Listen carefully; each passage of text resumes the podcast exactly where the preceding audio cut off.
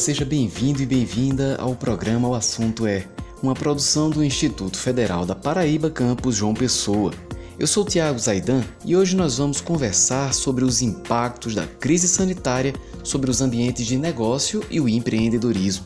Conosco neste podcast os professores do Instituto Federal da Paraíba Campus João Pessoa, Cristiano Elias, Robson Oliveira e Fernanda Araújo. Vamos ouvir também o estudante do curso de administração do campus João Pessoa e empreendedor Manassés Filho, que vai trazer um pouco da sua experiência de empreendedor neste contexto de crise. O assunto é está começando agora.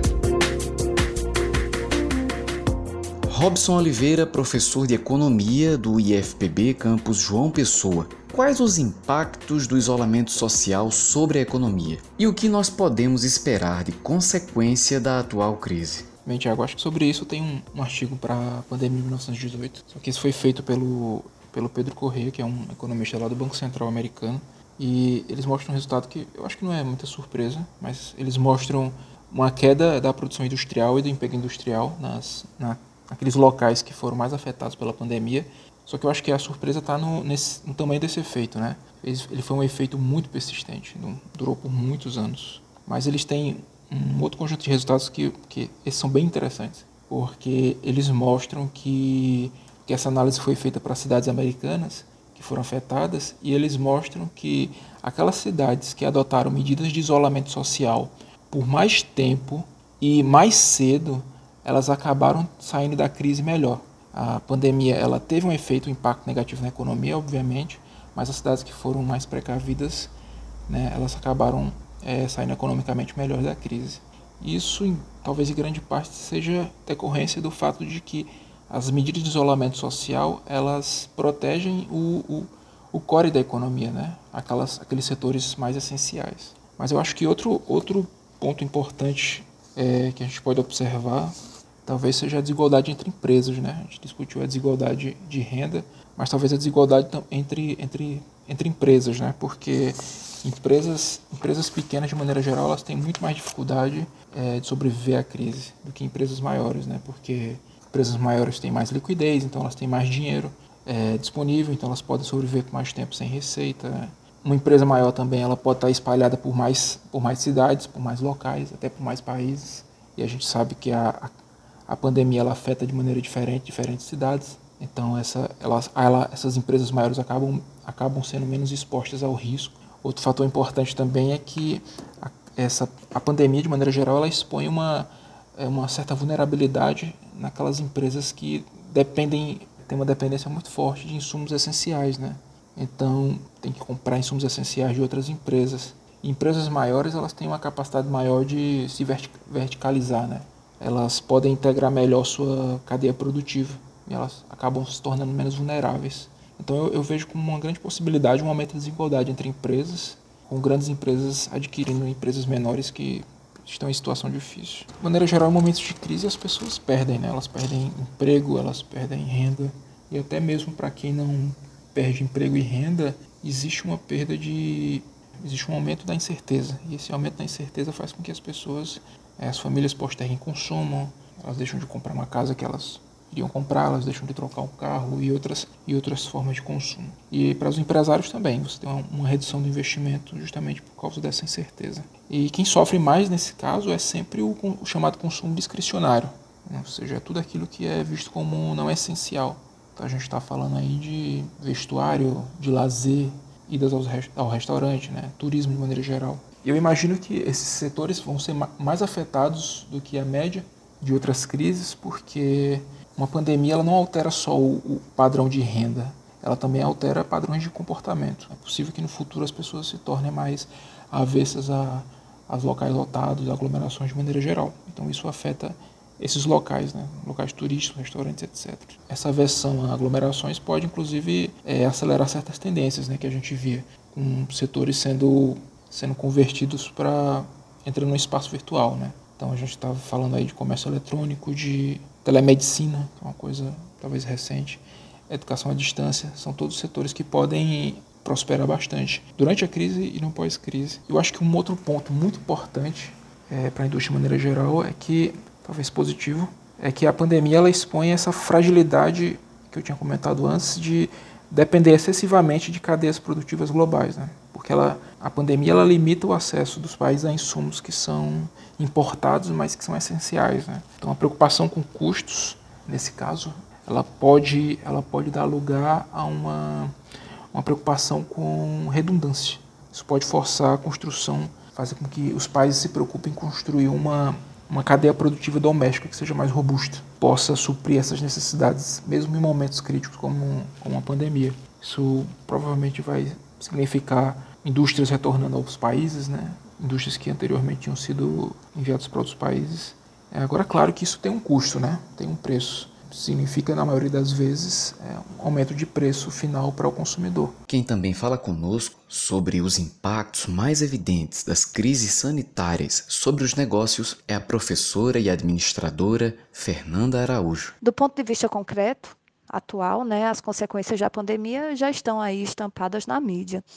Nós temos visto redução de oferta de trabalho, fragilidades econômicas diversas, né, com a redução do consumo, é, consequentemente, desafios financeiros para as empresas, algumas com dificuldade de acesso ao crédito.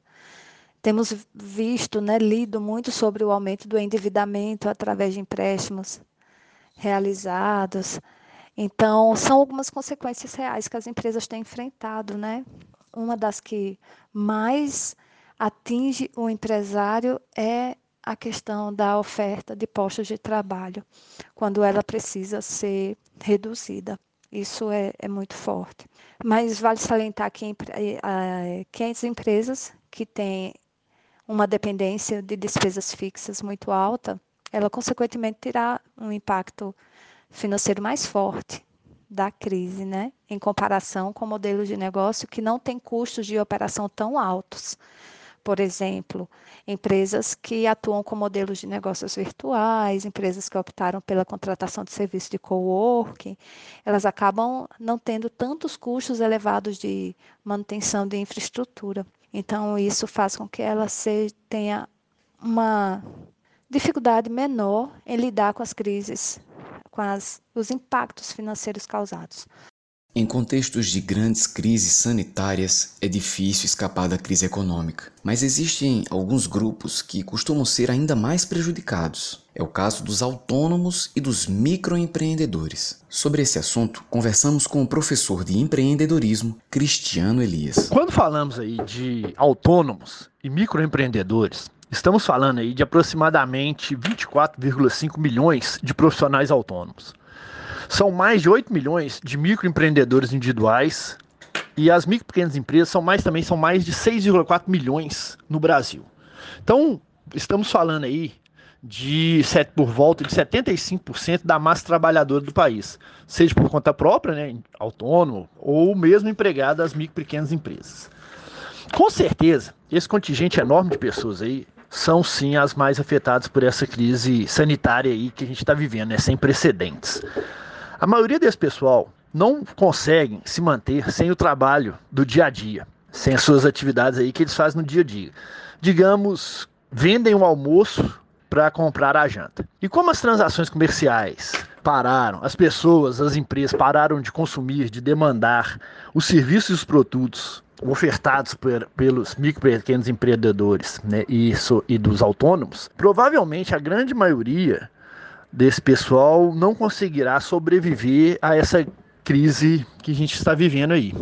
Eles terão enorme, com certeza, enorme dificuldade de comprar os itens necessários à sua sobrevivência, comida, o próprio material de higiene, né, o sabão que a gente precisa, tanto álcool em gel, ou os custos de moradia, o aluguel, água, luz. Eles passarão por grandes problemas para quitar essas dívidas aí.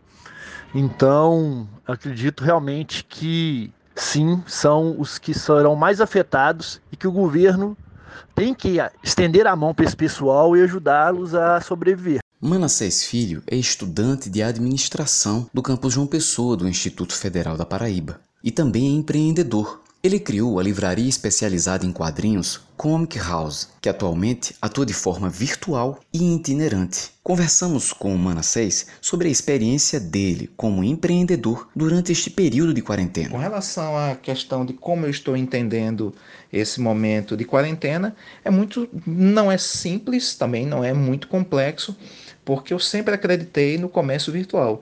Porém, o comércio virtual tem uma grande particularidade, ele não é tão fácil de se operar quanto uma loja física. A loja física, muitas vezes, tem uma relação diferenciada com o consumidor. Enquanto que com o comércio virtual é necessário você criar estratégias de marketing totalmente diferenciadas, desde que seja por aplicativos, por aplicativos ou até mesmo por redes redes ou mídias sociais. Então as linguagens são diferentes. Uma publicação, por mais que você queira fazer para promover um produto, jamais ela pode ser colocada da mesma forma quando você vai utilizar um Instagram, um Facebook, um Twitter ou um blog ou até mesmo o WhatsApp. Vai ter que se procurar entender como funciona cada rede, como é a comunicação feita por lá e que pontos devem ser destacados. O Instagram, por exemplo, é uma rede que ela é extremamente virtual e visual. Então, nessas horas, o que deve se fazer é pensar muito na imagem que será publicada, colocar sempre, se possível, em canto, num canto de destaque, de preferência do canto direito da foto, a logo da empresa, para caso a foto venha a ser compartilhada com outras pessoas, existir lá a logo da empresa e ela possa ser identificada ou procurar até. Ou até mesmo, além da logo, incluir também o site, caso loja virtual, caso a tenha.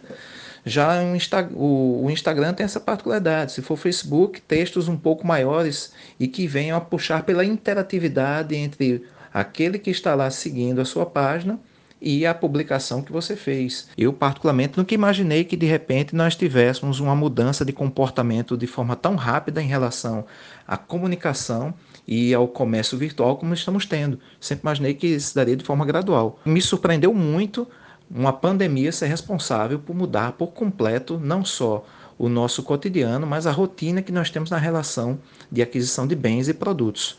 Mas volto a dizer, a forma de poder se utilizar as redes sociais e um site, ela requer tempo para você se debruçar, entender nesse momento coisas que muitas vezes uma loja física não tem, que entender. Seu público, a faixa etária, a geolocalização, os gostos e podemos ter algo que é muito falado no varejo 4.0 e muito utilizado pelas lojas virtuais, inclusive algumas de grande porte, que é estabelecermos os dados. Com os dados, nós podemos ter o perfil do cliente e com o perfil do cliente nós agimos com maior ênfase na entrega de produtos e serviços. O professor de empreendedorismo do campus João Pessoa, Cristiano Elias, explica agora o que um microempreendedor individual ou um pequeno industrial podem fazer para mitigar a crise nesse contexto de pandemia.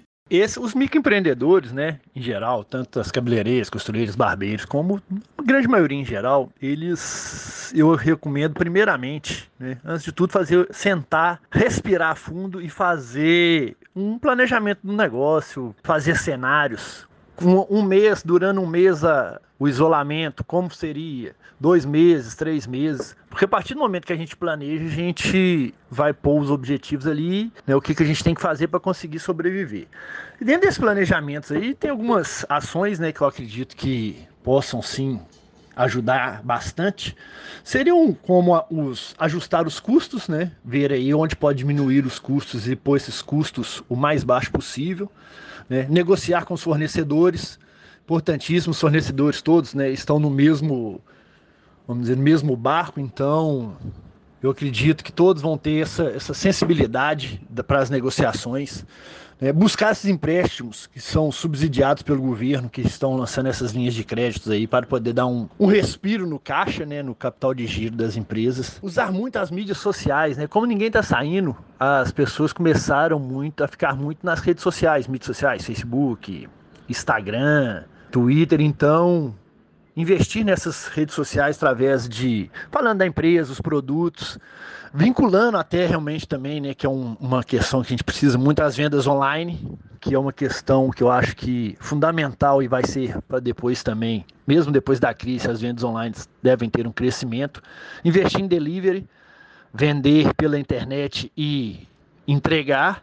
De serviços também, como restaurantes, né, os cabeleireiros, vender vouchers vouchers de para consumo depois, né? Vamos dizer, vendo agora, a pessoa compra o voucher agora e depois da crise ela usa esse produto, né? Ela recebe esse serviço que ela comprou com alguma vantagem tal para ele ter, por ele ter adiantado e ajudado a empresa a manter o caixa dela aí. Criatividade, né, inovação, que eu acho que a minha esperança é essa, é na criatividade aí do brasileiro para vencermos mais essa crise aí que estamos passando. E quando for indústria, também tomar muito cuidado com a questão da produção, né? Fazer esse ajuste da produção para acompanhar essa queda da demanda e, e depois o crescimento da demanda. Quem também traz recomendações para os gestores neste contexto de crise sanitária e do pós-crise é a administradora e professora do IFPB, Fernanda Araújo. Eu considero que se faz nesse fundamental que o comportamento empreendedor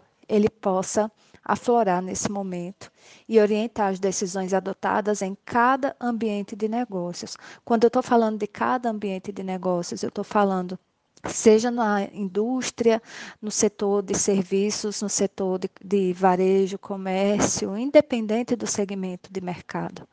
Nós precisamos despertar as características que faz parte de um comportamento empreendedor nesse momento características como proatividade, no sentido de ter rapidez, de ter agilidade na tomada de decisão, a nossa capacidade de resiliência, capacidade de saber se adaptar e lidar com as mudanças que são colocadas, que são impostas. Ter um olhar especial sobre a gerência de equipes, pois a gente precisa gerenciar a organização sob o ponto de vista das pessoas com pessoas e para pessoas, uma vez que elas são muito impactadas por toda a crise que vivemos. E uma das características que eu acho que são que é a mais, a mais importante, a que deve orientar muito o processo de decisão gerencial hoje, é a inovação, porque é uma característica fundamental né, para dar ao negócio uma capacidade exponencial de saber enfrentar as mudanças e se propor a viver algo novo, algo que para essa organização já estava ali